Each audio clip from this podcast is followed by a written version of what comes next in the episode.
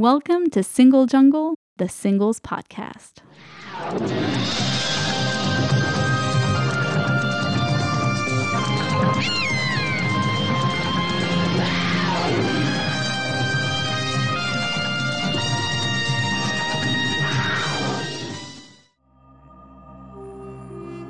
Je suis Louisa Amara et j'ai créé Single Jungle, un podcast dédié aux célibataires. Nous sommes plus de 100 millions dans le monde. En France, l'INSEE estime qu'il y a 41,3% de célibataires, au sens juridique. En effet, les personnes divorcées, dépaxées, séparées, veuves ne sont pas comptées. Nous sommes donc très nombreux et surtout nombreuses. Pourtant, on nous répète que la norme, c'est le couple. Eh bien, ça n'est plus vrai. Dans ce podcast, je reçois des autrices, des auteurs, des expertes du sujet, mais aussi et surtout des célibataires qui nous racontent leur parcours. Ce podcast, c'est le vôtre. Bienvenue Bonjour et bienvenue dans ce nouvel épisode de Single Jungle. Aujourd'hui, je suis avec Marie. Bonjour Marie. Bonjour. Tu nous reçois chez toi aujourd'hui pour parler de ton parcours. Alors, on va commencer par la question habituelle. Est-ce que tu peux te situer, s'il te plaît? Absolument. Alors, je suis une femme de 27 ans. C'est un peu difficile à dire, mais du coup, je suis homosexuelle. C'est assez récent pour moi de, de l'assumer. Je suis blanche quelque chose que j'assume complètement. Mais voilà, je pense qu'on va en parler beaucoup aujourd'hui. Pour moi, l'identité, c'est quelque chose qui se construit, qui se déconstruit. Et euh, c'est très personnel et ça dépend aussi du contexte. Donc, euh, autre chose que j'ai envie de rajouter, qui est une très grande question pour moi pour l'identité, c'est d'où je viens. Et à, différents moments dans ma vie, je me suis présentée comme texane, comme parisienne, comme française, comme franco-américaine, comme French-américaine. Voilà, en gros, je suis je suis née en, région parisienne, à Paris. J'ai grandi au Texas. J'ai passé plus de 15 ans de ma vie là-bas. C'est ma cinquième année que je suis de retour en France. Donc euh, voilà, les choses évoluent. Ok, bah c'est déjà un beau parcours euh, en quelques minutes. Euh, et en fait, c'est toi qui m'as contacté, merci de l'avoir fait, pour participer. Et pourquoi tu avais envie de participer à, cet épisode? Moi, ça me touche beaucoup qu'on fasse cet enregistrement dans ce studio parce que c'est là où j'ai passé quasiment tous les confinements, sauf six semaines, donc toute seule. Et j'ai passé euh, la plus grande majorité de mon temps à écouter des podcasts, vraiment les uns après les autres, des heures et des heures et des heures d'enregistrement de podcasts. C'est ça qui m'a accompagné dans mes questionnements, qui m'a porté compagnie. Et au bout d'un moment, à écouter toutes ces personnes, à avoir l'impression qu'ils soient si proches de moi, j'avais envie de partager mon histoire.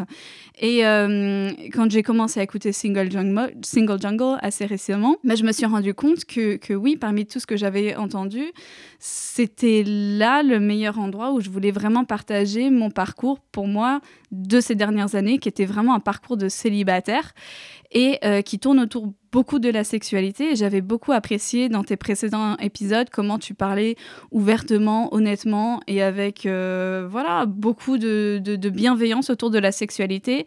Et donc je me suis dit s'il y avait un endroit où je pouvais commencer à partager mon parcours, ça pourrait être ici. Donc je suis ravie d'être là. Vraiment, c'est un, rêve euh, qui est en train de, de devenir réalité. Ah bah super. Bah, je vous invite vous aussi si vous écoutez, auditrices, auditeurs auditorice, euh, que vous soyez euh, non-binaire ou autre. Euh, moi, je suis toujours à la recherche de témoignages, de parcours différents, pour que chacun et chacune on ait une voix et qu'on voit qu'en fait, c'est c'est cool d'être célibataire aussi, et des fois c'est pas cool, et les deux sont bien, et qu'on peut en parler, parce qu'on a tous des choses à, raconter, un, passé, un, présent. Donc on va commencer peut-être par le passé, parce que c'est ce qui nous construit un peu.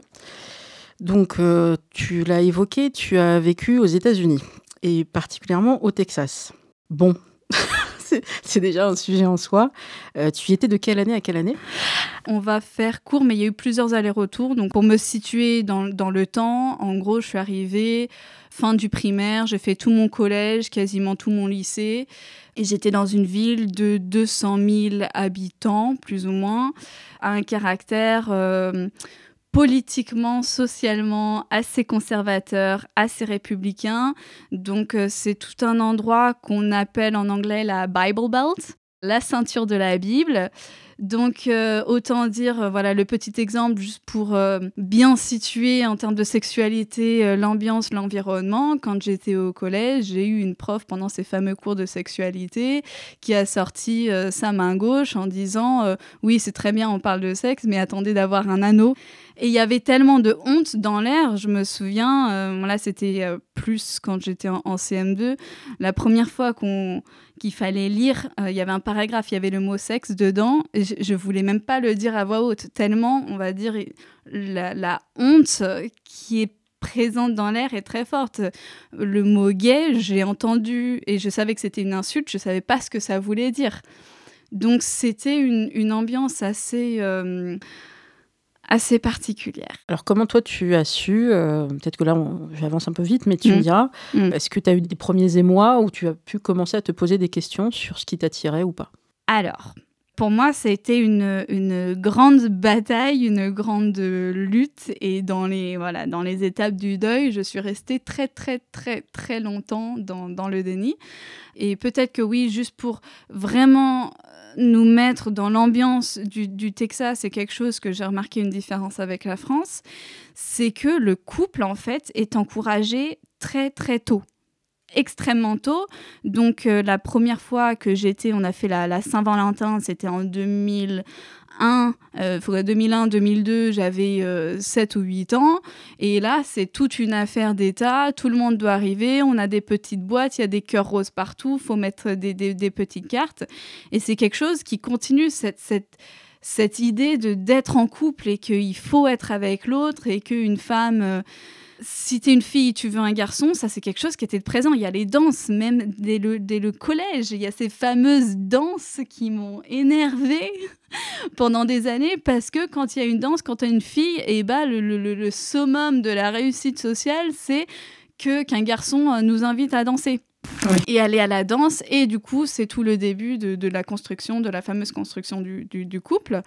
Et donc, pendant le lycée, je pense que j'étais vraiment focalisée là-dessus socialement, s'il y avait une hiérarchie un peu sociale, j'étais pas hyper haute, j'étais pas avec les pom-pom girls, j'étais un peu l'intello de la classe. Je suis blanche, mais en même temps, j'étais pas blanche américaine, j'étais blanche immigrée, donc j'étais blanche mais moitié asiatique. Enfin, moitié asiatique, c'est un peu moi qui le dis. En même temps, c'est en gros, euh, à l'extérieur, je suis blanche, mais à la maison, on a un parent immigré qui nous pousse et qui nous dit c'est le doctorat ou rien. Donc c'est une ambiance bien particulière. Donc se questionner euh, sur l'homosexualité dans ce milieu-là, c'était très compliqué, d'autant plus que là où je m'étais fait mes amis, c'était dans la fanfare. Donc la fanfare qui est euh, militaire à l'origine, donc qui garde beaucoup des codes, maintenant je dirais même un peu euh, masculinistes, uh-huh. militaires, conservateurs, traditionnels. Donc l'homosexualité, pendant très longtemps, c'était, hors de question. Euh, et puis moi, je pensais que quand on était homo, on le savait en fait. Donc quand on commençait à se poser les questions et quand je voyais autour de moi qu'il y avait certaines personnes qui n'étaient entre guillemets pas normales, je me disais ah eux ils savent mais euh, moi c'est bon je le sais pas donc euh, je suis pas concernée. Et en fait il a fallu que je sorte complètement de cet environnement là pour vraiment rentrer en contact avec le début de mon désir. Donc il y a vraiment un moment précis. Quand j'avais 20 ans, j'étais partie en échange au Chili. Et euh, c'est là que j'avais rencontré une, colocataire. Et voilà, après un, rêve, un moment où j'ai senti qu'il y avait quelque chose de complètement différent, le matin, je me souviens, je me suis baladée dans le quartier en me disant Ah, ça, ça c'était pas prévu. C'était c'était c'était pas dans le programme. Donc euh, ça c'était vraiment un des premiers moments, mais avant euh, voilà, les seuls mots qui peut-être m'effleuraient en tête, c'était je suis pas homo mais je suis curieuse. Je suis pas homo mais je suis flexible. Je suis pas straight mais je suis flexible. Ça c'était le tout début de mon parcours. Mais donc ensuite il y a eu ce moment un peu un peu formateur et un mois et demi j'ai rencontré euh, l'homme avec qui je suis restée pendant quatre ans. Donc autant dire que voilà, la, phase de déni, pour moi, elle a duré sept ans. C'est un, long parcours. Mais ça t'arrivait pas, pendant toute cette période-là, même quand tu étais en couple avec cet homme, d'avoir parfois, euh, bah, je sais pas, peut-être un, rêve érotique, euh, ce qui veut pas forcément dire que forcément tu es lesbienne, mais dire tiens, j'en fais de plus en plus souvent. Tiens, il y a des femmes en particulier euh, sur lesquelles je fixe mon attention. Est-ce que ça, ça arrivait? Alors, Donc la première phase, c'était, euh, on va dire, de, voilà, de mes 0 jusqu'à mes 20 ans. 20 ans, il y a eu ce moment. 20 ans, c'est aussi là que j'ai rencontré cet homme, donc une relation qui a duré 4 ans. Et ensuite, il y a eu la deuxième phase, c'était une, une relation, euh, une très belle relation qui m'a beaucoup apporté. Voilà, c'est un homme que je porte euh, dans mon cœur même, même aujourd'hui. Mais c'était pas forcément une relation simple non plus. On a rompu quatre ou cinq fois, donc il y a eu des périodes, des moments d'exploration, de va et de vient, et, et bien sûr toutes ces questions qui, qui, revenaient. Et notamment, il y a eu une période de 13 mois qu'on a passé séparés. Vraiment physiquement, on s'est pas vu pendant, pendant 13 mois. Lui, il était en Amérique du Sud, et moi, j'étais de retour au Texas. Et euh, en fait, ce qui est difficile à comprendre dans le déni, c'est que quand on n'a pas envie de comprendre quelque chose, on peut, on peut faire tout et son contraire et, rester vraiment dedans. Donc, c'est-à-dire que, bon, il y avait un moment, on avait un, on avait un accord, donc il y a jamais, on s'est jamais trompé. J'avais la, la, la, capacité de me retrouver en, en boîte de nuit, de sortir, d'embrasser une fille et de me dire bon bah ok je suis en relation avec un homme ou alors me dire ah mais je l'aime tellement je sais j'ai tellement la chance d'être attirée par aucun autre homme. Pour moi ne pas le tromper je me dis mais quoi c'est pas un problème quoi j'ai envie d'être avec c'est pas que j'ai envie d'être avec personne mais tous les hommes c'était euh... j'avais pas envie. Et il y a une question pour moi qui m'a que j'ai trouvé très difficile c'est que en fait, pendant longtemps, ce désir de, de, de, femme, je l'ai gardé comme si c'était quelque chose de très sexuel. En fait, finalement, dans la société, moi, j'ai l'impression que le désir d'une femme, le, le, langage qui a, la musique qui a, c'est un désir sexuel. C'est l'objectification de la femme, en fait. Et donc, dans ces premiers débuts, je pense que je me disais, bon, bah voilà, j'ai trouvé mon homme, j'ai trouvé ma relation, mais entre-temps... De temps en temps, j'aimerais bien juste coucher avec une femme. Vraiment, le, côté sexuel de l'homosexualité est, est, tellement présent et trop présent. Et donc, c'est que beaucoup, beaucoup, beaucoup plus tard que je me suis autorisée à élargir le champ du possible. Mais c'était vraiment un processus. C'est voilà, c'était une petite pointe de désir. Et puis ensuite, euh, et au début, rien de ça sobre. Euh, jamais de la vie, j'aurais admis. Enfin, quoi, il fallait que je sorte, il fallait que je boive, et plus tard que je fume un petit peu. Et c'était dans ces moments-là. Et c'est même comme ça que finalement, je me suis autorisée à, me connecter avec, avec mon homosexualité. Enfin, quoi, la, la honte, la honte, le sentiment de, de, honte et de dégoût et de rejet de soi, il peut être extrêmement énorme et extrêmement violent. Et peut-être que je vais un petit peu vite et qu'on va dans, dans, tous les sens, mais c'est quelque chose, une difficulté que j'ai rencontrée avec les gens autour de moi quand finalement, à la fin, j'ai commencé à sortir en disant mais je, mais je comprends, mais je suis homo en fait, c'est tout. Et, et, que dans les retours, il y a eu des personnes qui me disaient mais, mais je m'en fous avec qui tu couches. Mais c'est pas ça en fait, c'est pas ça la question. On s'en fout avec qui je couche. Je suis célibataire, j'ai pas eu de copine, j'ai toujours pas eu de copine. En fait, quand je dis waouh, je suis homo et le fait que, que j'en parle en public sur un podcast, c'est le fait de me dire mais waouh, j'ai surmonté une honte et, un dégoût et un rejet de moi. Et je suis fière de qui je suis. Et, je m'aime comme je suis. Ça m'est arrivé de pleurer pendant des heures en me disant si seulement je pouvais changer qui j'étais. Et je suis arrivée à un stade où, ben, en fait, non, je suis contente d'être là, je suis contente d'être comme je suis. Et ça, c'est quelque chose qui est, énorme, en fait, et qu'on qu mesure pas forcément, je pense, quand on est hétéro.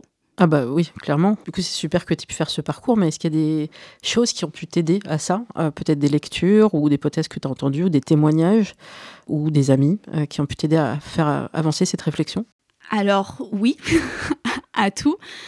Je pense que la plus grande chose qui m'a aidée, été le célibat.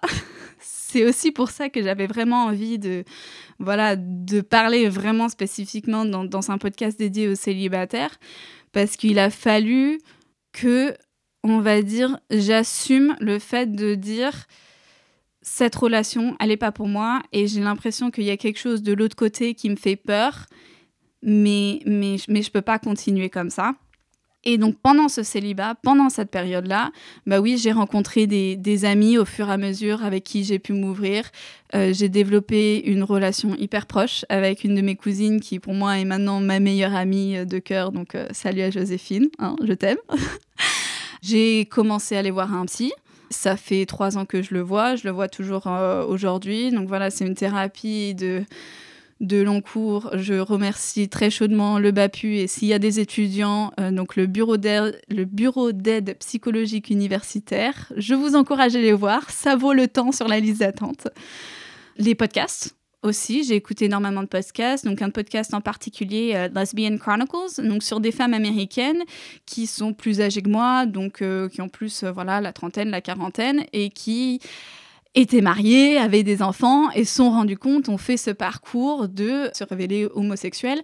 Et ce qui m'a beaucoup aidé en écoutant ce podcast-là en particulier, c'est de mettre les mots sur un, concept, un phénomène qui m'a beaucoup perturbé, pas perturbé, mais qui était difficile. C'est comment est-ce qu'on comment est-ce qu'on se dit lesbienne quand on a une relation longue et sérieuse avec un homme avant? Et, comment est-ce qu'on met les, mots sur l'amour qu'on peut toujours ressentir sur cette relation, qu'est-ce qu'elle nous a apporté, et en même temps dire, ben, je suis quand même homosexuelle. Et donc, il y, avait cette partie-là. Et en plus, ces femmes-là viennent donc euh, de Atlanta, donc la Georgie. Euh, donc, pareil, le Bible Belt. Et ça m'a fait du bien, surtout dans ces moments-là, en étant à Paris, en étant en France, de me dire, il y a des personnes quelque part qui, comprennent cet environnement-là, qui comprennent la pression que j'ai eue, qui comprennent ce que c'est euh, socialement. Voilà, cette question de, il faut avoir un mec qui demande pour aller à ce foutu bal de fin d'année. Et c'est même pas fin d'année, il y en a trois dans l'année ça m'énerve. le fameux prom night. Voilà, c'est ça. Que nous, on connaît peut-être plutôt dans les séries, on a l'impression que c'est génial, mais on sent aussi une pression énorme. Absolument. Il faut trouver le partenaire, il faut trouver la robe, il faut ceci, il faut la présentation aux parents. ça a l'air d'être un rite de passage, mais euh, assez horrible mentalement à vivre, quoi. En fait, c'est bien à la fin. Donc ça, c'est que pour les premières et les terminales. Donc c'est le bal de fin d'année. Mais ça a commencé bien plus tôt. Le premier bal, c'était euh, dès la, quatrième, la cinquième.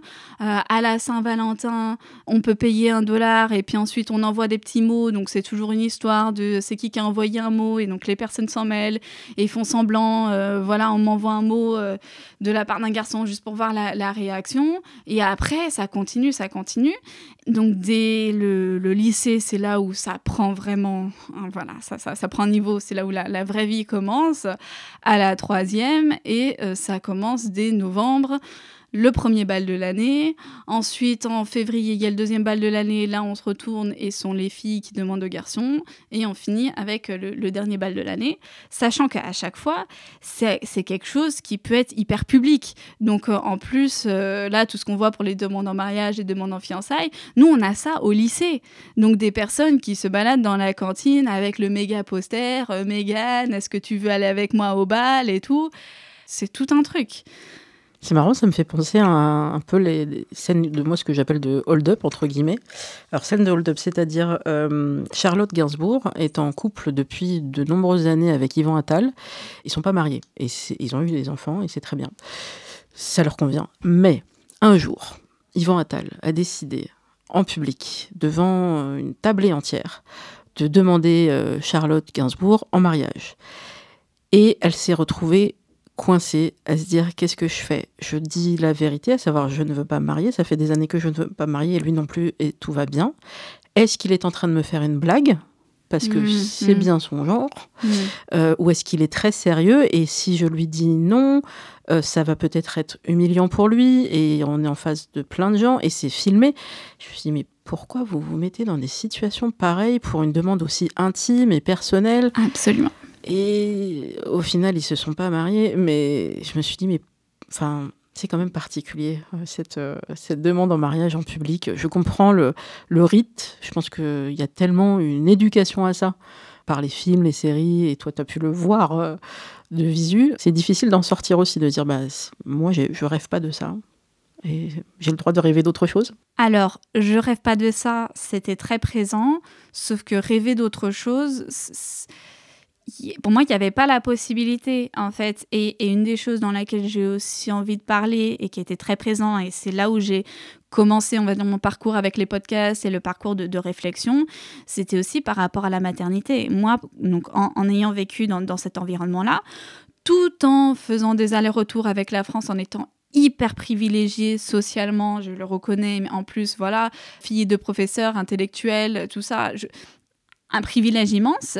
Et à la maison, euh, beaucoup d'ouverture, de culture, de livres, vraiment d'ouverture à un monde. Et, et malgré tout ça, pour moi, on sort, on va à l'université, on se marie, on a un enfant, on a une maison, mais je voyais ça venir, je me suis dit, mais comment est-ce que je fais? J'ai passé tout, tout mon temps à l'université, j'allais voir les professeurs euh, femmes en disant comment vous faites, comment vous faites euh, avec la famille, avec le travail, euh, en gros comment est-ce que je vais faire pour m'en sortir?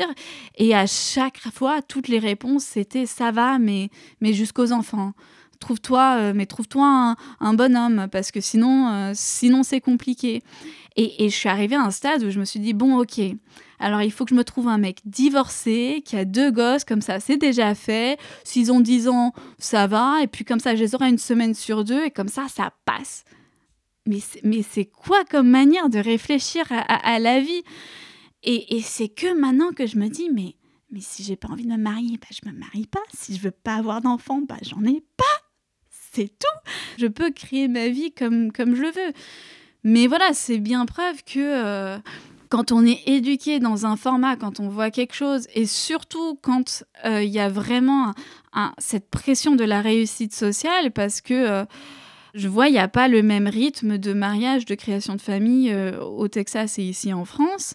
moi, quand j'avais 25 ans, alors de mes amis proches, j'en avais pas de mariés, mais de mon entourage, des personnes, euh, voilà, des personnes que j'ai côtoyées au lycée, il y en a qui sont mariées, qui ont trois enfants.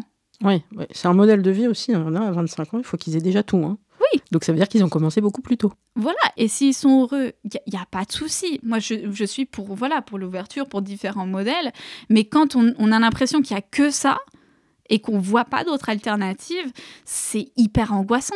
Moi, j'ai trouvé ça hyper angoissant de me dire, mais bah finalement, il y a quoi? Et au fur et à mesure, et je pense que c'est aussi pour ça que j'ai voulu être sur ton podcast, Louisa, c'est parce que moi, les femmes de, voilà, de 30-40 ans qui font leur vie et qui inspirent de, voilà, de la confiance, de la joie de vivre, moi, c'est des femmes qui m'inspirent et qui, qui, me donnent envie et qui, qui me donnent de l'espoir. Quoi. Bah, merci. C'est vrai qu'on manque peut-être de modèles. Là, ça commence à se développer dans la culture. Euh, on commence à voir des séries, des films, des livres, mais la nouvelle génération qui découvre, euh, j'ai vu pas mal de tweets sur, euh, et de messages sur sexe éducation sur Netflix que je n'ai pas encore découvert, mais je ne vais pas tarder. Très bonne série. Voilà. Et tout le monde me dit, très très, très bonne si, série. si on avait pu grandir avec ça, tellement, avec une diversité et avec de la pédagogie et que ce soit cool. Mais tellement. Parce que nous, on a grandi avec quoi? Bah, Moi, j'ai grandi avec Art les cœurs à vif, c'est pas mal aussi, mais il n'y avait pas tant de modèles que ça de diversité. Et en fait, moi, mon idéal, et j'espère qu'il est partagé par pas mal de gens, c'est qu'on ait autant de modèles différents qu'il existe. Absolument. Et qu'on n'ait pas 80% ou 90% de modèles hétérosexuels euh, classiques, lambda, comme on voit depuis des millénaires. Et puis on va vous laisser 10 ou 20%, hein, les LGBT, c'est déjà pas mal. Non, et puis pareil pour les personnes euh, qui ont un handicap, qu'on les voit pas juste en mode token, tu vois, on en a sorti un, et puis il n'a pas forcément un parcours intéressant, ou forcément c'est dramatique. Donc je pense à une série où il y a un personnage qui a une sexualité. Je me suis dit, ah, mais comme quoi c'est rare. Et donc cette série, le nom va me revenir. Oui, Hellworld. Euh, c'est la saison qui est en cours. Euh... T'as regardé euh, Hellworld Oui. Oui. D'accord. Qu'est-ce qui t'a parce que euh, parce qu'en fait c'est sur euh, Canal Plus là actuellement et en fait je me suis dit mais moi, j'ai envie de découvrir parce qu'à l'époque, j'avais pas forcément regardé les toutes premières saisons qui datent il y a 10 ans, je crois. Et là, on me parlait de Shane et tout. Je me dis, ah, mais il faut que je découvre ce truc. Et donc là, j'ai plein de choses à rattraper. Et cette déjà cette saison que j'avais vue l'année dernière et là cette nouvelle où il y a donc euh, bah, plusieurs couples de lesbiennes et puis il y a un, homme euh, trans, il y a un peu de tout et notamment il y a un personnage qui n'est pas des moindres qui est euh, effectivement dans un fauteuil, une femme, elle est super dynamique, elle est très forte, elle conseille beaucoup mm.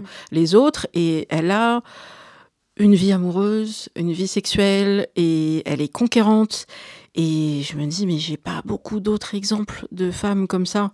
Donc c'est super, mais il en faut plus. Alors, je suis complètement d'accord. Mais après, je pense qu'il faut aussi se dire, être dans les bonnes conditions parce qu'en fait finalement Alward ça existait quand je quand je passais à travers euh, tout ça mais à la maison on avait un ordinateur partagé dans le salon ah alors sachant que même euh, voilà à mes à mes 25 ans j'étais toujours le voilà 23 heures dans ma chambre à euh, regarder en mode privé juste pour taper des questions dans Google ou, ou juste pour jamais de la vie, je me serais sentie à l'aise dans, ce contexte-là pour avoir accès à tout ça parce que c'est une, question euh, j'entends euh, voilà plusieurs personnes dire oui mais les jeunes aujourd'hui voilà ils ont accès et c'est vrai en, théorie il y a accès mais il faut pas sous-estimer je pense la, première étape qui est vraiment l'ouverture mentale. Je ne sais pas comment le dire. Il faut qu'il y ait de la place pour que ça puisse rentrer. Euh, moi, pendant très longtemps, on parle souvent d'homophobie intériorisée, mais euh, moi, j'ai eu... Euh, on va dire des sentiments internes très très violents de rejet. J'ai lu une fois un livre qui avait un couple avec un couple du coup de, de, femmes et je me souviens je l'ai terminé en disant non mais c'est n'importe quoi ils sont partout quoi. Un livre un ah livre donc comme quoi c'était quand même bien ancré. Hein. Absolument, c'était... Euh, voilà, moi quand je pense à, ces années de fanfare, bien sûr, ça m'a beaucoup apporté. Mais il y a un mot que je retiens, c'est le mot faggot.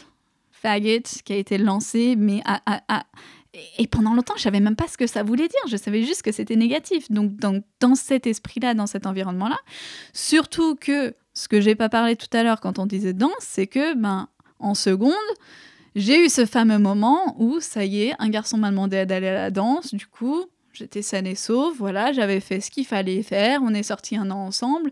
Donc euh, voilà, je pouvais pas être homo. Enfin quoi, c'est pas possible. C'est ça, c'est pour les autres, de toute façon. Ouais, donc il a fallu que tu fasses un peu des allers-retours de ton côté euh, avec toi-même, à te dire euh, bon, j'ai ça comme pensée, mais je peux pas vraiment. Donc tout un parcours qui a pu être aidé aussi par le parcours avec le psy. Mm-hmm. Et Aujourd'hui, tu es célibataire. Oui. Tu es heureuse d'être célibataire? Alors, heureuse, il y a, y a beaucoup de... Disons qu'il y a beaucoup de choses en ce moment. Ces deux dernières années, surtout avec le Covid, j'ai vécu des moments très difficiles, voire même, je pense, le moment le plus difficile de ma vie. Je suis sur la voie sortante, grimpante, je pense, de la plus belle et plus grosse dépression euh, que j'ai jamais faite. Donc, heureuse, j'ai beaucoup de moments heureux du fait d'être célibataire. Ça, je suis beaucoup plus en paix avec moi-même et voire même c'est quelque chose que je commence à, partager et je peux trouver de la joie. Mais c'est déjà bien. Enfin, tu vois, ce parcours-là et voilà, c'est une question que je vais poser de plus en plus parce que, en fait, juste accepter. Des fois, on me dit, j'accepte mon célibat. Comme si il fallait accepter une maladie ou accepter une situation difficile, euh, personnelle ou professionnelle. En fait, le célibat, qu'il soit choisi ou pas, c'est un peu différent quand il est choisi, mais voilà, on se retrouve souvent célibataire. Ça, nous tombe dessus, euh, bah, à la suite peut-être d'une relation, et donc la rupture se fait. Qu'on ait décidé ou qu'on n'ait pas décidé, c'est encore plus le cas quand on n'a pas décidé, je pense. Euh, on se dit, bah voilà, maintenant, euh, ça y est, jour 1 de célibat. comment je fais Comment ça se passe Comment je, je gère cette situation Et je gère la rupture d'abord, il faut se laisser le temps. Et ensuite, il va y avoir, j'ose l'espérer, euh, notamment pour les personnes qui écoutent, cette phase aussi un peu euphorique. On se dit, mais le champ des possibles, je peux faire plein de trucs. Tellement. C'est super. Mais tellement. Et je pense que tu as bien mis les mots dessus. Moi, si je devais dire le, moment où j'ai accepté vraiment mon célibat, c'est le jour où j'ai, ou les jours, voilà, c'est un process, hein, où j'ai arrêté d'attendre. En fait, euh, quand je suis arrivée dans cet appartement, tout de suite, j'ai vraiment eu euh, voilà, la vision du moment où euh, j'avais des petites lumières, où j'allais être avec une copine, j'allais pouvoir l'inviter, j'allais lui faire des pancakes. Bon, c'est toujours pas arrivé, ça s'est passé tout sauf ça. Et en fait, je me dis, mais c'est pas grave. Là, on, on, voit pas, mais j'ai dernièrement, j'ai changé mon lit. Avant, j'avais un lit de place. je pense qu'en partie, c'était, euh, voilà, s'il y a quelqu'un, je veux bien l'accueillir. Et au bout d'un moment, euh, donc là, ces derniers mois, je me suis dit, bah non, en fait, je suis seule, je vis seule, donc je veux quelque chose qui est adapté à qui je suis maintenant. Et, à chaque fois que j'ai cette image, parce que bien sûr que j'ai envie d'avoir une copine, bien sûr que j'ai envie de connaître l'amour, bien sûr, voilà, je, ou cet amour-là en particulier et, tout le reste. Mais quand j'ai quand j'ai une image de me dire ah j'aimerais bien faire ça avec ma copine, ou ah j'aimerais bien avoir une copine comme ça, et eh ben je me dis mais pourquoi attendre? Pourquoi est-ce que je suis obligée pourquoi pas obligée, mais mais pourquoi est-ce que je suis en mode attente? Qu'est-ce que je peux prendre de cette image et comment est-ce que je peux l'apporter dans ma vie? Et depuis que je vis comme ça, et ben oui, j'arrive beaucoup plus facilement à trouver cette joie parce que plus j'avance, moins je suis en attente et moins je suis en attente, et ben plus plus plus la vie est simple et moins ça me semble être un poids et plus je me dis ah bah super un jour je vais avoir une belle rencontre. Moi je pense que voilà l'univers va faire bien les choses. Jusqu'à maintenant ça s'est bien passé. Et donc en attendant je vais en profiter un maximum parce que il y a des beaux moments à vivre ces, ces dernières années, mon Dieu, cette année, cet appartement. J'ai vécu des moments, euh, donc comme je l'ai dit, la dépression la plus difficile de ma vie, des moments les plus durs, les plus angoissants, les plus terrifiants. Mais en même temps, j'ai vécu tellement de choses. J'ai découvert des choses. J'ai monté mon propre meuble Ikea. J'ai fait un, j'ai créé un meuble sur mesure. J'ai commencé à dessiner. J'ai commencé à peindre, à prendre des photos. Non, pas à peindre, mais peut-être que ça va arriver. Faire du collage, à, à écrire. Voilà, quand je suis seule, avant, j'ai déjà passé une semaine de vacances seule ici chez moi et j'étais très contente alors qu'avant, c'était pas le cas. Et alors, au niveau des rencontres, parce que ça, c'est une question forcément, quand on est célibataire, on nous dit bah, est-ce que tu es ouverte, ou ouverte à, rencontrer des gens, ou est-ce que tu es plutôt dans une phase où tu veux te concentrer un peu sur toi? Et toi, tu m'as dit, quand on a préparé un peu cet épisode, que les applications de rencontre, c'était pas forcément ton truc aujourd'hui. Alors, c'est pas que c'est pas forcément, c'est pas du tout, du tout mon truc. Euh, je pense qu'il y a plusieurs, euh, voilà, il y a plusieurs raisons. Déjà, je suis pas du tout smartphone, euh, appli, c'est, voilà, j'ai toujours un téléphone de, bah, il a 10 ans maintenant, donc c'est vraiment, c'est pas mon truc. Je suis allée à une rencontre Tinder, ça s'est pas hyper bien passé. Et jusqu'à maintenant, voilà, je te dis, l'univers fait bien ses choses, je rencontre des gens. Mais ça, je pense que c'est la réponse de premier niveau un peu facile. Je pense qu'il y a une réponse de deuxième niveau et qui est du fait que c'est un parcours qui est long, qui est très très long pour moi, et il y a des personnes pour qui ça peut aller plus rapidement, et tant mieux, mais pour moi c'est long, c'est long. Et donc par rapport aux rencontres que j'ai pu faire, c'est donc là ça fait trois ans de célibat, j'ai pu rencontrer quelques femmes, mais à chaque fois, c'était une nuit. De nuit, euh, voilà, des personnes, peut-être euh, trois nuits, c'était le grand max en trois ans. J'ai eu une période d'abstinence avec vraiment euh, aucun contact voilà, sexuel intime pendant un an. Je commence tout juste au bout de trois ans de me dire oui, j'ai cette envie d'avoir une relation qui commence à devenir suffisamment forte pour faire face à mes peurs mais pour dire ok je suis là je parle d'être ouvertement lesbienne et tout c'est pas facile. C'est-à-dire que il y a donc il y a deux bars euh, lesbiens à Paris. Il a fallu que je marche devant plusieurs fois pour me dire ok bon ça va. Ensuite on marche devant la, prochaine étape c'est je rentre. Ok je rentre je prends une bière. Bon je pars 30 euh, minutes et puis c'était à 4 heures de l'après-midi.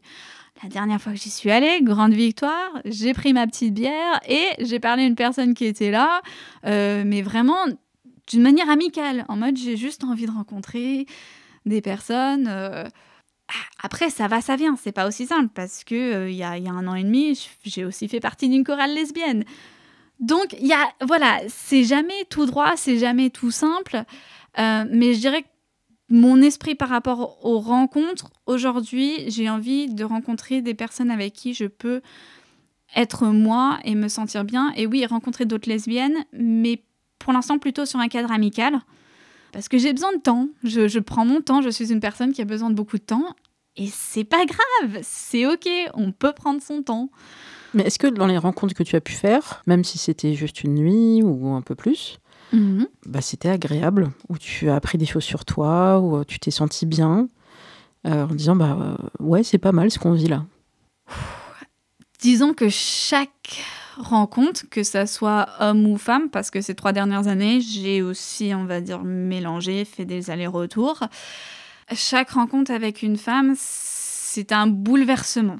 Donc c'était jamais aussi simple que ah c'est un moment agréable, c'est la, la première femme, on va dire, qui, qui m'a fait questionner mes désirs au-delà de la sexualité, c'est-à-dire que euh, la première rencontre, ça s'est fait et, on entend des lesbiennes en parler, c'est typique du premier rendez-vous qui, qui, dure et qui dure et qui dure.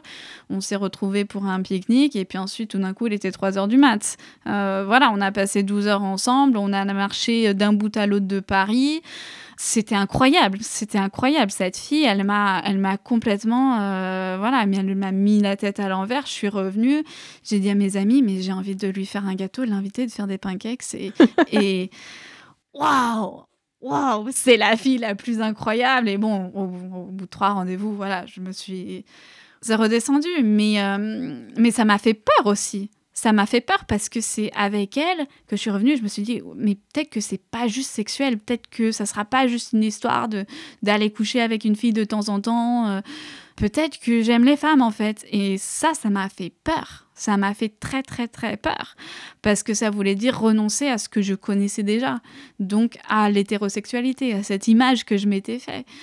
Les moments agréables avec une femme quand ça se passe c'est ce qu'il y a de plus simple en fait. Après, c'est tout dans la tête où euh, moi personnellement, je me complique, euh, je me complique les, choses. Donc c'est pour ça que je me dis, là où j'en suis, c'est pas forcément de rencontrer une femme. Je pense que les rencontres, ça se fait naturellement.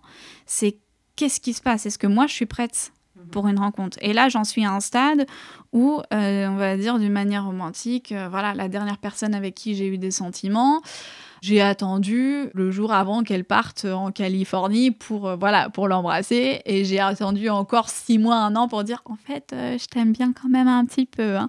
Sachant qu'elle était bien, voilà, bien loin en Californie. Donc, moi, j'ai besoin de temps. Et est-ce que tu as découvert, parce qu'on voit beaucoup de témoignages là-dessus, comment on fait pour séduire euh, une femme ou pour essayer de créer cette connexion quand on nous a pas forcément appris à le faire, parce qu'on nous a donné les codes pour euh, la séduction avec les hommes. C'est même pas dit que ces codes fonctionnent. Hein. chacun a sa méthode. Mais avec une fille, comment je fais? Alors, c'est la grande question. J'aimerais revenir sur, euh, pour y répondre, la partie sur les codes de séduction avec les hommes. Oui. C'est maintenant que je suis en train de me rendre compte que, en fait, moi, j'ai jamais séduit les hommes. C'est-à-dire que moi, je me suis toujours un peu dit que j'ai le look que j'ai et je vis les choses moitié par flemme et moitié par conviction. Donc j'étais la fille, je me suis dit, vraiment me raser, non, voilà, oh le maquillage, vraiment, mais la flemme. Et il y a un moment où je me suis dit, mais en fait, je peux continuer à être comme ça parce que les hommes, ils vont quand même coucher avec toi. Et j'avais envie de dire aux filles, mais arrêtez de faire tous ces efforts, ça sert à rien. Les mecs, ils s'en foutent. Je leur ai demandé, j'aurais déjà fait le test. Est-ce que j'ai du maquillage? Est-ce que j'en ai pas? Quand je me suis dit, ça sert à rien, bah, je me suis dit, bah, ça sert à rien. Et donc, en fait, je pense que pendant très longtemps, j'ai eu euh, une relation un peu. Je sais pas si c'est malsaine avec le sexe, mais de se dire l'amitié, la sexualité, l'attirance, c'était très confondu pour moi.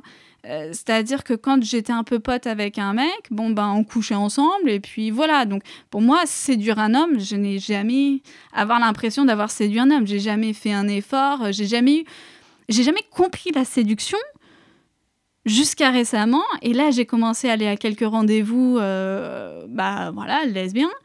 Et là, je me suis retrouvée dans la salle de bain à me dire bon bah voilà, qu'est-ce que je mets? Bah attends, ah tiens, je me suis acheté un rouge à lèvres récemment. Ah, je vais essayer. Et comprendre, vouloir faire envie, vouloir faire plaisir, c'est que maintenant, à 27 ans, que je commence à y aller. Donc de là à dire, euh, voilà, comment séduire une femme, je sais pas. Mais après, je suis aussi à un stade, on va dire, plus avancé je suis, suis pas une adolescente, donc j'ai ça comme, comme avantage et je sais que euh, voilà jusqu'à maintenant les personnes que j'ai rencontrées, j'étais naturelle, j'étais moi, on a parlé et voilà, mais euh, quand j'en saurai plus, hein, peut-être que je reviendrai à dire, mais pour l'instant, c'est un peu, voilà, c'est un peu l'inconnu pour moi. Bah, ça peut être une bonne leçon aussi de d'essayer de rester soi-même, mais pas trop. Ça, c'est une phrase de, dans Friends où on disait ça à Chandler euh, sois toi-même, mais pas trop. Parce que attention à pas tout dévoiler d'un seul coup au premier, premier rendez-vous. On peut peut-être un peu se dire, oula, c'est beaucoup. Peut-être euh, y aller un peu en, en, douceur. Alors, ça, c'est des conseils que je vous donne et que j'applique pas du tout à moi-même. je suis à 100% comme je suis, et puis ça fera un tri. C'est pas mal aussi. La personne me supporte, euh, voire il trouve un charme ou peut-être euh, un truc un peu, un peu bizarroïde mais charmant. Ça peut être un atout de séduction aussi. Mais c'est vrai que sur le côté euh, comment on séduit une fille, comment on séduit un homme, vous séduisez un être humain et puis vous voyez bien si ça match ou pas.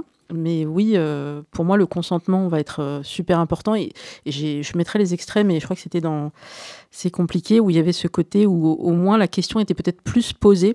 Voilà, bah, j'aimerais qu'on te prenne la main. Est-ce que tu es OK Euh, Ah, pour moi, c'est tel, ça n'a rien à voir entre, entre les hommes et avec les, les femmes. Oui, pour moi, avec les femmes, c'est beaucoup plus facile pour l'instant, hein, voilà, de, d'avoir ces conversations-là. Et il y a un autre rythme, en fait. Il y a un autre rythme. C'est tellement agréable. C'est. Ça n'a rien oui, à voir. Tu peux prendre ton temps aussi, c'est ça. Ah oui. Alors ça, c'était dans les couilles sur la table, où euh, Victoire euh, interviewait euh, une personne qui précisait que prendre son temps, c'est quelque chose qu'elle avait découvert avec les femmes. Bah moi, lors de mon, lors de mon premier rapport, au début, j'allais, voilà, très vite. Et, et- et la personne a dû me dire, mais, mais On a le temps. le temps, on a le temps, ouais. on a le temps. Et c'est ouais, c'est quelque chose d'assez euh, d'assez particulier, mais en, en bien. Alors après, ça peut être une réaction de défense. Je salue ma psy qui m'écoutera peut-être, de dire euh, de vite aller dans le côté sexuel, vite en besogne. C'est une façon de se mettre dans quelque chose que je connais, qui est habituel et qui est rassurant, parce que là, je connais euh, toutes les étapes. Et donc, en fait, c'est à ce moment-là où je vais peut-être déclencher la partie séduction de ce que je sais faire, de une espèce de, de maîtrise. Alors ça, je sais que ça, si j'appuie sur ce bouton-là, ça marche bien en général. Ah tiens, ça marche différemment ici. Parce que c'est pas les mêmes modèles quand même tous. Mm, mm, Et, du mm. coup, et je me dis, voilà. Et là, je me sens bien parce que je suis dans mon élément, sur mon terrain. Et en fait, euh, on peut aussi apprendre à prendre son temps. Ça peut faire monter un intérêt, une, un désir. Et ça, par contre, je l'applique. J'ai arrêté de coucher le premier soir, je suis fière de moi. Et je ne couche pas non plus le deuxième ou le troisième soir. Je le fais quand je sens que c'est le bon moment. Alors ça, c'est quelque chose, honnêtement, vraiment, j'ai... Non seulement maintenant j'y aspire, mais j'ai l'impression que c'est que maintenant que je comprends le pourquoi du comment. J'ai pas encore tous les mots pour expliquer ma relation avec les hommes parce que c'est toujours d'actualité, on va dire. C'est pas forcément ma, ma confusion, mais c'est euh, trouver la bonne, la bonne place, la bonne distance avec les hommes hétéros, c'est compliqué. C'est compliqué quand on est une femme et qu'on a un corps de femme et que j'ai pris l'habitude de me dire j'ai un corps de femme, du coup j'ai quelque chose qui, entre guillemets, plaira, euh, j'ai ce qu'il faut, j'ai la base pour plaire un homme hétéro. Et quand on a été programmé à plaire aux hommes et qu'on sait que bah, si on couche, on leur donne ce qu'ils veulent et du coup ça change la relation, comment sortir de ce schéma-là? Surtout que moi, j'avais pas envie de faire durer la partie plaisir. Moi, j'avais pas envie de quatre rendez-vous. Enfin, quoi, qu'est-ce que. Bah non, non, non, moi, c'était. euh, Si je veux du sexe, je vais aller chercher du sexe. On va pas faire, on va pas prolonger ça. Alors que là, je comprends pourquoi est-ce qu'on aurait envie de faire un rendez-vous, deux rendez-vous, trois rendez-vous et aller vers quelque chose plus lentement. Ça, je comprends et maintenant, ça me fait envie.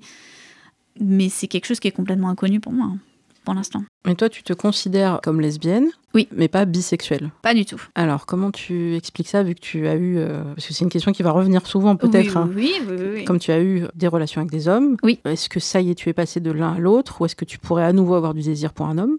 Je pense que la question, c'est de se dire pourquoi? Est-ce que j'ai couché avec des hommes? Et là, on en revient à la socialisation. Et il y a un terme qui m'a beaucoup euh, déculpabilisée parce que pendant longtemps, c'était cette question-là. C'est j'arrivais en disant mais j'ai eu une relation, euh, bon bah voilà, sérieuse de long terme pendant quatre ans avec un homme. Du coup, je suis bisexuelle. C'est voilà, si j'aime un homme, euh, j'aime tous les hommes et je les aime pareil. Et et c'était un poids, c'était une, une, une pression. Et le jour où je me suis dit, je suis lesbienne, je me suis dit, mais j'ai plus besoin de faire des efforts avec les hommes, j'ai plus besoin de me taper des hommes, j'ai plus besoin, je suis libre, je, je suis libérée de ça. Donc il y a déjà eu ça. Parce que j'ai passé toute la semaine vraiment à, penser à cette question-là, elle va me la poser, donc euh, comment est-ce que j'explique? Pour vraiment aller dans le fond, parce que c'est important pour moi d'en d'en parler. Ah, c'est une question de de désir. Et le mot en particulier donc, qui tourne dans, dans les communautés donc, de femmes qui se découvrent lesbiennes un âge un petit peu plus tard, c'est l'hétérosexualité obligatoire. Ouais. Et donc cette idée que si au final il y a beaucoup d'entre nous qui ont passé du temps avec des hommes, c'est parce qu'il n'y avait pas la place pour imaginer autre chose, il n'y avait pas la place pour se connecter avec, avec ce, ce désir, le désir profond. Et maintenant que j'ai pu avoir le temps et l'espace, et il faut quand même le dire, il a fallu le Covid et que je sois coupée du monde pendant des mois euh, pour vraiment me connecter à ça, Là, maintenant, je peux dire, mais ça n'a rien à voir. Ça n'a rien à voir. C'est-à-dire que, allez, je m'en fous si je vais dans les détails, mais vraiment pour illustrer la, différence, quand je suis bien et que je mets une musique avec une parole et une femme qui chante, mais, mais je peux en jouir. Ok. Alors qu'un homme, vraiment, si je couche, c'est parce que c'est ça qu'on attend de moi, en fait. Ça ne veut pas dire pour moi qu'il y a un vrai désir pour moi, on se focalise tellement sur la partie sexuelle qu'on oublie tout le reste. Pour moi, c'est les détails. C'est, le fait que des fois, je vois une femme dans la rue et j'ai juste envie de, voilà, de prendre un, ses cheveux et, les mettre derrière son oreille. Enfin, quoi, c'est les petits gestes, c'est les détails. C'est, c'est que quand j'ai ces rencontres avec ces femmes, dès qu'on arrête de s'embrasser, j'ai envie de continuer à l'embrasser. C'est pas la même chose. Et pour moi, ce qui complique complique les choses et en même temps ce qui fait que l'humanité voilà peut avoir des belles choses c'est que l'amour c'est pas euh, voilà c'est pas soit on soit off c'est pas il y a pas qu'un seul type d'amour et la difficulté que, que, j'ai eue, c'est comment réconcilier cet amour que j'ai senti et que je peux toujours sentir. Donc pour cet homme qui a, qui a eu un, rôle euh, très important dans ma vie, une, énorme part de notre relation, c'est l'amitié, c'est le respect. Euh, et, ça, il y a beaucoup d'amour dedans, il y a aussi y a beaucoup de tendresse. Mais c'est pas la même chose que, que ce désir profond qu'on peut ressentir et que je ressens pour les femmes. Donc c'est pour ça que maintenant je dis que voilà que je suis lesbienne parce que ça reflète le désir tel que je ressens. Et s'il y a des personnes qui disent oui mais techniquement, et eh ben c'est pas grave, c'est mon désir, c'est ma vie, c'est mon mot. Et voilà, moi ça ça me fait du bien, moi ça me soulage ça me rend heureuse et donc j'assume. C'est aussi pour ça, au tout début de voilà de l'épisode, j'ai dit une identité, ça se construit, ça se déconstruit, et j'aurais pu aussi dire c'est aussi pleine de contradictions. Ben voilà, pour moi, au bout d'un moment, on est humain, on a des contradictions. Voilà, j'ai choisi de faire la paix avec mes contradictions et de, de, prendre ce mot-là pour moi. Avant qu'on évoque les sujets peut-être qu'on n'a pas encore euh, évoquer ensemble pour le moment. Toi, tu dis qu'on peut faire des rencontres. Ça, ça va intéresser tout le monde, mhm. quelle que soit l'orientation sexuelle et le genre. On peut faire des rencontres sans les applis. Mhm. Donc, tu es allé dans un bar euh, de lesbiennes. Il a fallu du temps, comme tu nous l'as dit, pour euh, appréhender et y aller et discuter avec des gens. Est-ce qu'il y a d'autres lieux ou est-ce que tu as d'autres méthodes pour rencontrer des gens? Je me suis aussi dit qu'on allait, allait parler de ça. Parce qu'il y a ces fameux bars, mais c'est qu'une partie des, des rencontres.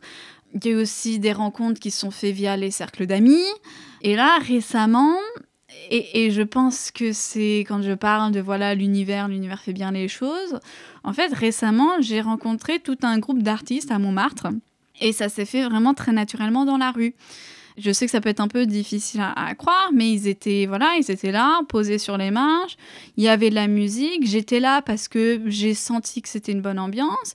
J'ai vu qu'il y avait un groupe et je m'étais rapprochée, mais pas. J'avais pas de but en tête. C'était juste pour profiter de l'ambiance. J'ai pu rencontrer, voilà, une des personnes. On a parlé et tout. Et euh, voilà, il y a eu une rencontre. Sauf que la, meilleure partie, quand je, parle vraiment de l'univers, c'est que bon bah ça c'était l'été dernier. Et donc euh, après je suis revenue, j'ai continué ma vie.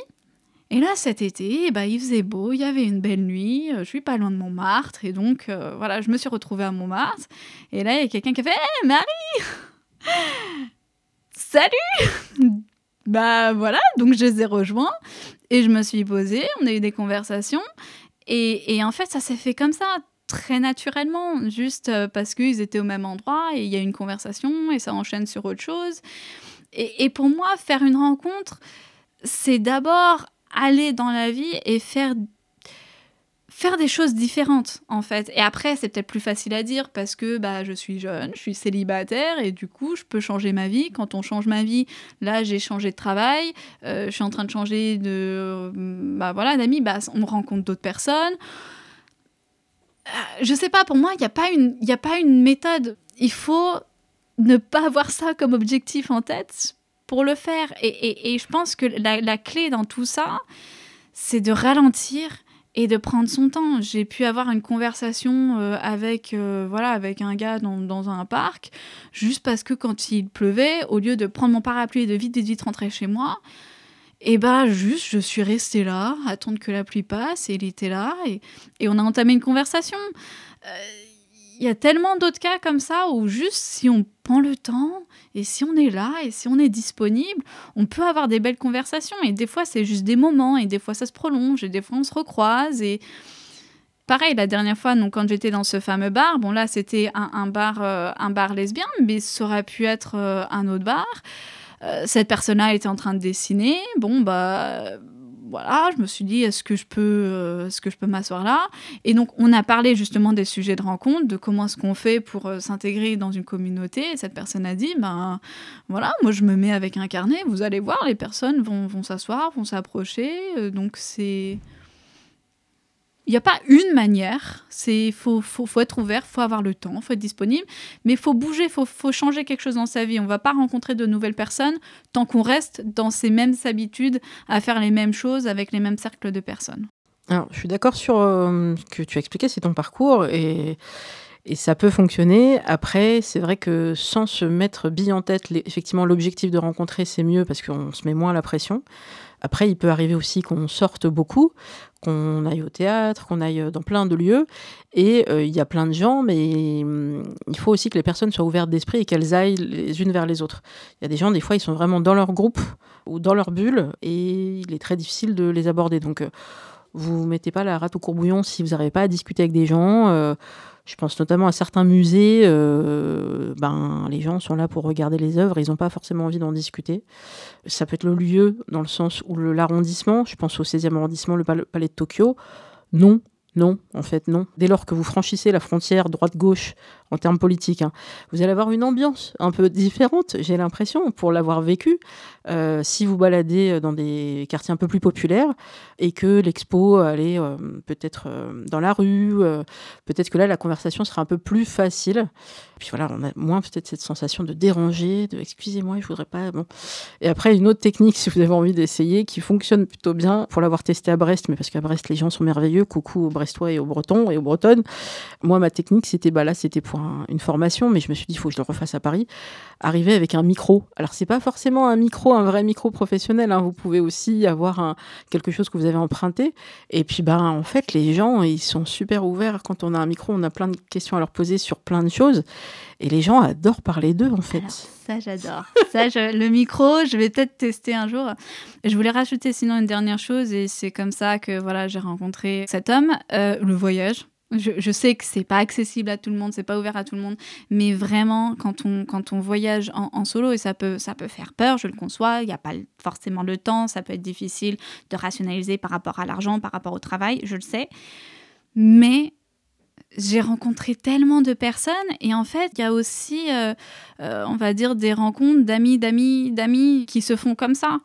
En fait, pour moi, quand on voyage, quand on est en dehors de son cadre d'habitude, eh ben, on se retrouve moins dans, dans la routine de tous les jours et donc en étant dans un autre espace, dans un autre environnement, on sort aussi de notre manière d'être. Et donc, euh, bah voilà, dans les auberges de jeunesse, dans les alentours, dans les bus, c'est plus facile d'entamer la conversation. Et puis, il y a peut-être plus ce sujet, on voit qu'on n'appartient pas forcément au lieu, à l'environnement. Ah, tu viens d'où? Tu fais quoi? Pourquoi et, et en fait, ce qui est difficile, c'est juste ce premier pas, cette première approche ça va aussi dans ma personnalité. Donc plus je suis moi et plus je me retrouve à faire des rencontres improbables que j'adore, comme le fait que tous les deux vous soyez là, c'est super. Enfin, c'est aussi ça. C'est aussi j'écoute un podcast, j'envoie un message. Ah bah super, vous venez chez moi, on enregistre ça et puis voilà. Et peut-être qu'on se recroisera ailleurs. C'est on peut tester, effectivement. Après, euh, sur les amis d'amis, c'est super que tu puisses encore le faire. Après, il y a des phases de vie où il y a, mm, mm, les mm. amis d'amis soit sont casés ou alors ils n'ont pas forcément envie de rencontrer. Mais si tu te mettais la pression à ton âge, euh, ça deviendrait inquiétant. Mais je reçois parfois des messages de filles. Euh, en particulier qui sont peut-être dans certaines régions ou qui ont peut-être euh, une éducation particulière ou qui se disent mais tu sais moi euh, bah, dans ma région 26 euh, ans si on n'est pas en couple ça devient déjà problématique. Ah, mais mon Dieu. Je comprends, je comprends. Il faut essayer de sortir de là. C'est pas facile parce que la pression familiale peut être très forte. Mm, mm. Mais voilà, donc c'est bien si elles arrivent un peu à hum, prendre un peu de recul, à se dire mais qu'est-ce que tu veux toi? Est-ce que ça va toi? Euh, Bah moi en fait je me suis pas pressée. Eh ben c'est super. Voilà. Euh, Après il faut essayer de le faire comprendre, mais vous n'avez qu'une seule vie et c'est la vôtre et c'est pas la vie que vos parents ont programmée pour vous ou votre cercle amical, etc. Absolument. Alors est-ce qu'il y a des sujets qu'on n'a pas encore abordés que tu souhaitais euh, qu'on traite aujourd'hui? J'en ai déjà peut-être un petit peu parlé, mais juste pour euh, voilà remettre un point là-dessus. Oui, dans le mot sexualité, il y a, il y a sexe, mais chacun vit son parcours différemment. Mais pour moi, tout ce chemin-là, ça va tellement plus loin. C'est tellement plus, plus grand. Là, j'ai re-questionné tout, tout- toutes les attentes qu'il a- a pu avoir. Ça a vraiment été un bouleversement émotionnel. C'était un choc. C'était, j'ai fait un vrai deuil. Euh, je- et je pense qu'il est toujours pas fini de, l'hétérosexualité. Et donc, quand on vit un deuil, il y a toutes ces phases un peu difficiles. Après, on sait jamais quelle est l'attente de la personne en face. Et je dirais peut-être que la meilleure chose, si vous avez des personnes autour de vous qui se questionnent, c'est des fois juste demander en disant mais est-ce que tu veux que je voilà que je t'écoute? Est-ce que tu veux que je te donne des, des, des- pas donner des conseils, mais en gros euh, qu'est-ce que tu attends de moi? Quelle est la réponse que tu aimerais avoir? Et qu'on puisse en parler parce que moi j'avais l'impression d'être en train de vivre un tremblement de terre parce que voilà je suis une personne euh, j'ai mon programme ça c'était pas dans le programme et là c'est sorti de nulle part et j'avais l'impression que mon monde s'écroulait et en face des fois on m'a dit ah cool! Et j'étais en mode mais mais tu te rends pas compte! Tu te rends pas compte! Et après il y a peut-être d'autres personnes inversement mais c'est c'est pas que la sexualité c'est pas et ça peut être difficile d'en parler parce que c'est justement c'est pas comme si c'était voilà une préférence, un fétiche. C'est pas c'est pas ce qui se passe au lit. C'est pas ça la question. C'est que c'était pas prévu. J'avais pas l'impression d'avoir de, de place pour vivre ce que j'avais à vivre. C'est même c'est beaucoup plus profond de ça. En fait, c'est j'ai 27 ans et c'est que maintenant que, j'ai des papillons dans le ventre, que j'ai le désir, parce que toutes ces années, en fait, j'ai accumulé des années où à chaque fois que j'avais une, petite ombre de désir, cette ombre de désir, elle été accompagnée de, honte et de haine et de dégoût et de rejet.